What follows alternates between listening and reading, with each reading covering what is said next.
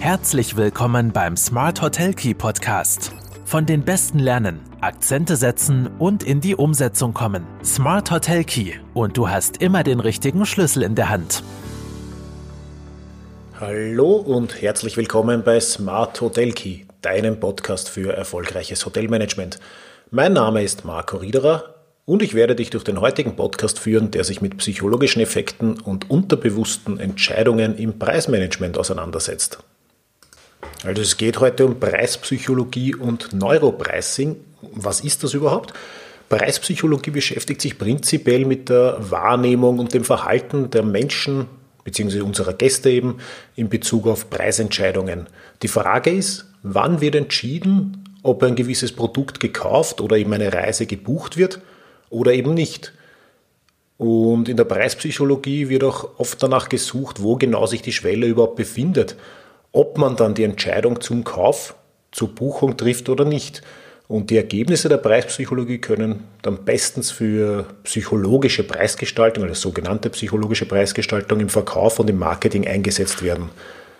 Neuropricing beschäftigt sich grundsätzlich mit der gleichen Thematik, allerdings verfolgt Neuropricing einen Ansatz aus der Hirnforschung. Äh, es werden also die Hirnwellen gemessen, um Aussagen über die Entscheidungsfindung zu treffen. Dem Ganzen liegt eigentlich zugrunde, dass alle Entscheidungen, Emotionen, Gedanken etc. aus Aktivitätsmustern bestehen, äh, die von unseren Neuronen bzw. Nervenzellen ausgehen. Und die können eben gemessen werden. Und wenn wir etwas kaufen, sprich uns von Geld trennen müssen, dann wird im Gehirn das Schmerzzentrum aktiviert. Und wenn das Schmerzzentrum aktiviert wird, dann kann das sehr genau gemessen werden mit diesen Hirnwellen. Und darauf aufbauend kann dann gemessen werden, äh, welche Entscheidung aufgrund welcher Parameter eher zutrifft oder nicht. Und das Ganze geht natürlich auch ins Gegenteil. Also wenn wir was kaufen, wird im Gehirn das Schmerzzentrum aktiviert. Im Gegensatz dazu äh, stellen Sonderpreisaktionen oder Rabattsymbole beziehungsweise irgendwas, was wir gratis bekommen und das Ganze promotet wird, das stellt für uns eine Belohnung dar. Und das ist auch die, eine der Erklärungen dafür, warum die Vernunft von Gästen bei Schnäppchenpreisen häufig versagt. Die Frage, die sich für uns stellt, ist, warum wir uns überhaupt damit beschäftigen müssen. Und das hat einen Hauptgrund, und im Marketing spricht man da oft von so, vom sogenannten Age of Cheap, das war so das Zeitalter der Rabattschlachten. Und in diesem Zeitalter haben sich der, im Tourismus vor allem die Hotelpreise ein bisschen von der eigentlichen Wertigkeit einer Nächtigung entkoppelt. Einen großen Teil dazu beigetragen haben natürlich äh, Buchungs- und Preisvergleichsplattformen, die durch die zunehmende Digitalisierung den Markt aufgerollt haben und die sind auch zum Großteil in dieser Schnäppchenjäger-Mentalität stecken geblieben. Also Trivago hat beispielsweise einen großen Anteil daran, dass Gäste heutzutage von allen Hotels den Preis, aber nicht den Wert kennen. Und eine unendliche Fundgrube an Beispielen für Kaufanreize ist auch Booking.com. Wir alle kennen es äh, aus der User-Sicht eigentlich. Booking ist jetzt sicher nicht die schönste oder emotionalste Plattform, aber Booking weiß ganz genau, wie Sie den Gast ansprechen und, zu, und für, zu einer Buchung bringen. Das letzte verfügbare Zimmer. Achtung, das ist der Bestseller. Wir haben nur noch vier Zimmer verfügbar. Außerdem ist das Hotel nur 300 Meter vom Zentrum äh, entfernt. Das ist der beste Preis, den du bei mir bekommst. Die besten Stornobedingungen. Und außerdem ist, ist dieses Hotel auch noch gut bewertet. Buch sofort sonst bekommst du dieses Schnäppchen nicht mehr. Das ist das, was Booking dem Gast weiß macht. Und sie sind sehr, sehr erfolgreich damit, sonst würden sie es nicht machen. Booking hat etliche tausende A-B-Tests ständig laufen und optimiert nur in Nuancen. Also ob das Blau vielleicht ein bisschen blauer ist, ob der Button ein bisschen versetzt wird, ob vom Wording eine Kleinigkeit abgeändert wird. Also Booking treibt diese preispsychologische Ebene auf die Spitze. Die Frage, die wir uns stellen können, geht in zwei Richtungen. Einerseits, was können wir davon lernen und andererseits, ist es überhaupt so, dass die Gäste nur den besten Preis suchen? Sind sie so preissensibel, wie wir oft glauben? Nein, definitiv nicht. Aber der Preis ist trotz allem eines der wichtigsten Entscheidungsmerkmale. Und wenn wir schon in vielen anderen Sachen gut sind, dann sollten wir uns auch die preispsychologischen Effekte vielleicht zunutze machen, um so dieses letzte Prozentchen oder dieses Tüpfelchen auf dem i noch herauszuholen, um mehr Gäste zu einer Buchung zu bringen oder um es wieder in unserer schönen äh, Kennzahlensprache zu sagen, um die Conversion Rate zu erhöhen. Wenn wir uns also der Auswirkungen verschiedener Kaufanreize bewusst sind oder bewusst werden, dann können wir auch einiges von Booking und Co. lernen, weil sowohl bei der Ideensammlung, bei der Inspirations, in der Inspirationsphase und vor allem auch bei der konkreten Reisevorbereitung wird vom Gast bzw. vom potenziellen Gast jedenfalls äh, die hoteleigene Website besucht bzw. zu einem hohen Prozentsatz und da können wir dann auch schauen, wie wir preispsychologische Effekte einsetzen, um vielleicht eben noch dieses sprichwörtliche Tüpfelchen auf dem i, beziehungsweise eben den letzten Meter in der Überzeugungsarbeit äh, zu gehen und hier äh, Akzente zu setzen. Dabei darf natürlich nicht vergessen werden, dass Preisvertriebsoptimierung bzw. Revenue Management einmal die Pflichtübung ist der Preis ist dabei nicht nur der wichtigste Hebel in der Ertragsoptimierung, sondern auch der wichtigste Marketingparameter. Und in der Hotellerie müssen wir uns eben mit dieser Zahlungsbereitschaft der Gäste beschäftigen. Und die ist eben oft höher, als wir glauben. Das liegt vor allem auch daran, dass der Mensch zwei Entscheidungssysteme besitzt. Ein rationales und ein intuitives System. Und das intuitive System, das dominiert auch einen Großteil unserer Entscheidungen.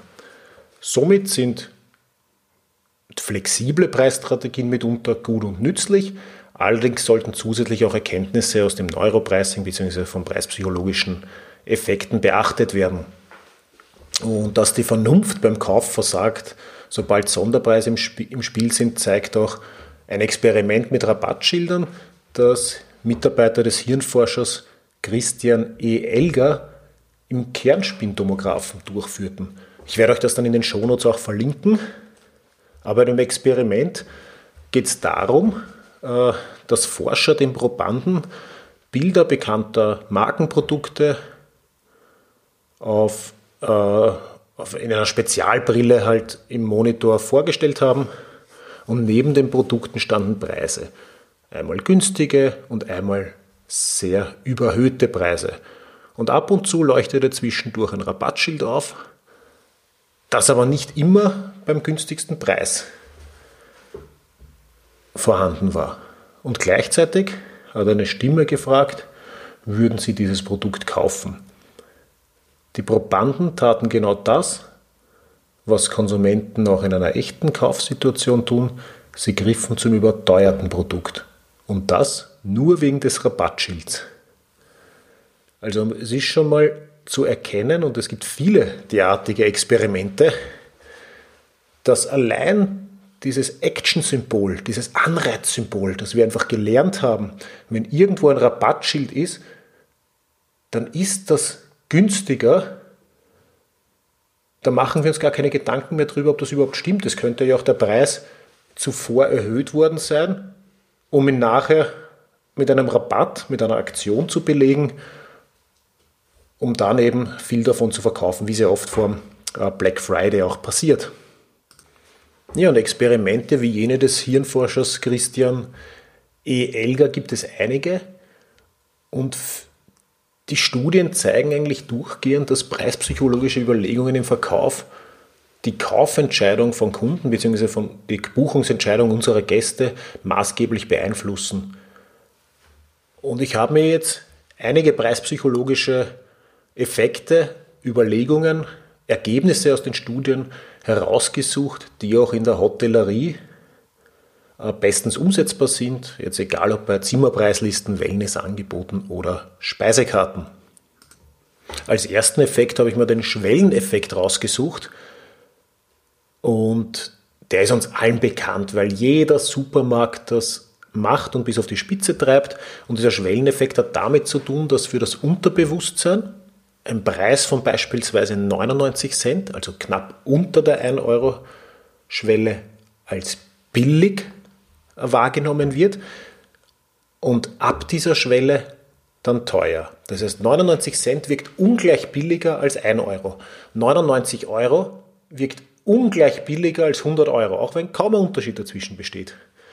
Das Spannende aber eher ist, dass wenn der Preis über dem 1 Euro liegt oder eben über 100 Euro, dann ist es für das Unterbewusstsein ziemlich gleichgültig, ob er jetzt knapp drüber liegt, zum Beispiel 1,09 Euro oder 109 Euro, oder gleich ein weiteres Stückel, 1,29 oder 129 Euro. Also über dieser Schwelle habe ich einen größeren Spielraum, wo das Unterbewusstsein keinen Unterschied mehr macht.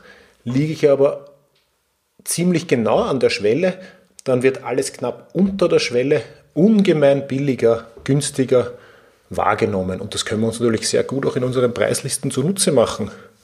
Wenn wir jetzt nachdenken über die nächsten Sommerpreislisten etc., kommen wir aufgrund unserer Preisberechnungen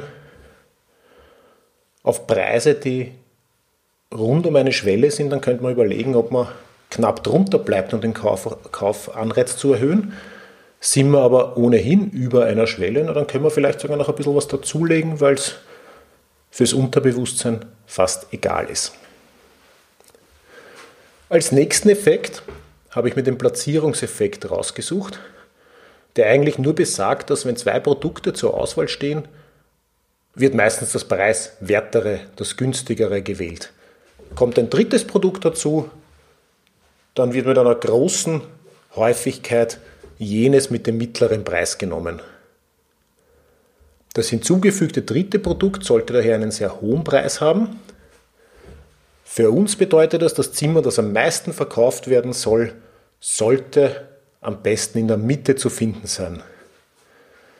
Gut, kommt jetzt natürlich darauf an, wie viele Zimmerkategorien ich habe.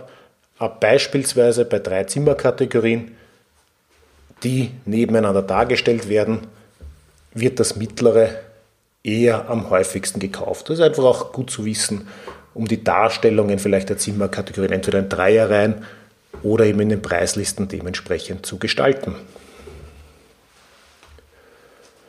Ein weiterer Effekt ist das sogenannte Priming. Und das heißt so viel wie, äh, der Priming wird auch als Schockeffekt bezeichnet. Ähm, der besagt, dass zunächst ein sehr hoher Preis genannt wird und das zweite, dritte, vierte Angebot dadurch deutlich günstiger wirkt und in den Bereich des Mach- bzw. Kaufbaren oder Buchbaren für die Gäste gelangt. Das heißt, teure Preise und Zimmer sollten im Idealfall in den Preislisten oben platziert werden. Es ist auch zu beobachten in der Hotellerie, dass der durchschnittliche Umsatz steigt, wenn höhere Preise oder Packages ganz oben in den Listen und Darstellungen platziert werden und danach die nächstgünstigeren Zimmerkategorien. Dazu gibt es auch eine kleine Geschichte, die ich euch gerne äh, in den Shownotes verlinken werde.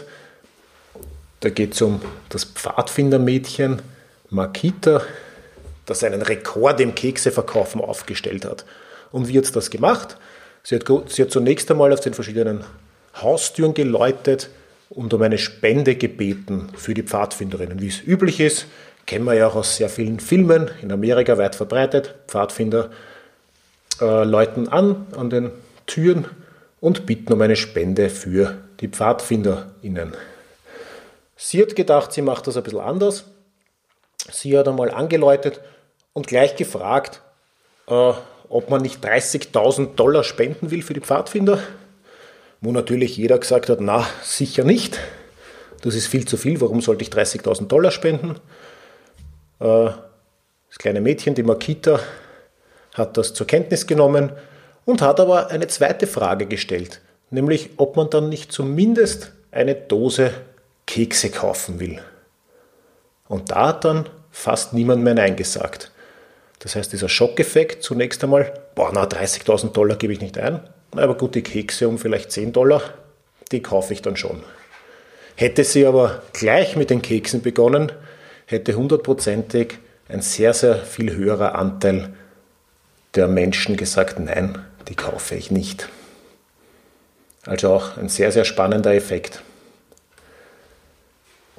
Ein nächster Effekt ist auch, der hat auch mit dem Priming zu tun, das ist dieses teure Ankerprodukt bzw. der Ankereffekt. Und Ankereffekte leben von dem Phänomen, dass unser Gehirn einen Vergleichsrahmen braucht. Ohne Bezugspunkt können wir einfach kein Urteil fällen und das bedeutet auch, dass ein selten gekauftes, aber sehr teures Produkt, beispielsweise in der Speisekarte, alle, alle anderen Preise ungleich günstiger erscheinen lässt. Wir kennen das auch aus vielen Speisekarten. Da steht dann beispielsweise ein extrem teurer Wein oder Champagner drinnen bei den Getränken. Und ich muss mir gar nicht überlegen, jetzt als äh, Gastronom, ob ich den von der Speisekarte runternehme, weil ich ihn nie verkaufe. Ich sollte mir eher anschauen, wie, wie häufig ich das zweit-, dritt- und viertteuerste Produkt, den zweit-, dritt- und viertteuersten Wein verkaufe. Dieses teure Ankerprodukt ist für uns dann ein sogenannter Referenzwert, ein Bezugspunkt und wir messen dann die weiteren Preise anhand dieses teuren Ankerprodukts. Ein weiterer preispsychologischer Effekt ist der sogenannte Zugabe- bzw. Gratiseffekt. Der besagt nichts anderes, als dass ein Angebot, das Zugaben in Form von Gratisleistungen, Gutscheinen, Prämien, Treuepunkten etc. beinhaltet, eher äh, gekauft, gebucht wird, also Gäste dafür eher empfänglich sind, als wenn es keine Zusatzleistungen gibt.